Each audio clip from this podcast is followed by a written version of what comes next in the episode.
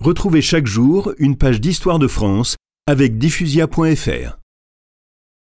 Retenez encore la date de 1420, car le traité de Troyes faillit nous faire tous anglais.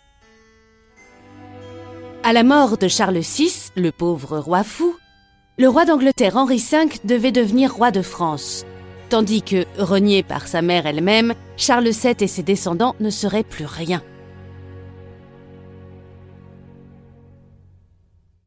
Et pourtant, cela ne fut pas.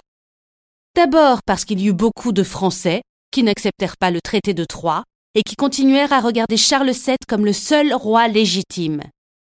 Et ensuite, sans doute la Providence ne le permit-elle pas, car Henri V mourut avant Charles VI, et comme le fils de Henri V était un enfant de dix mois, il ne pouvait encore régner.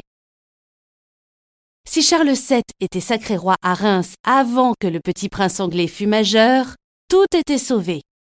Car le seul vrai roi de France était celui qui avait, comme autrefois Clovis, reçu le sacre.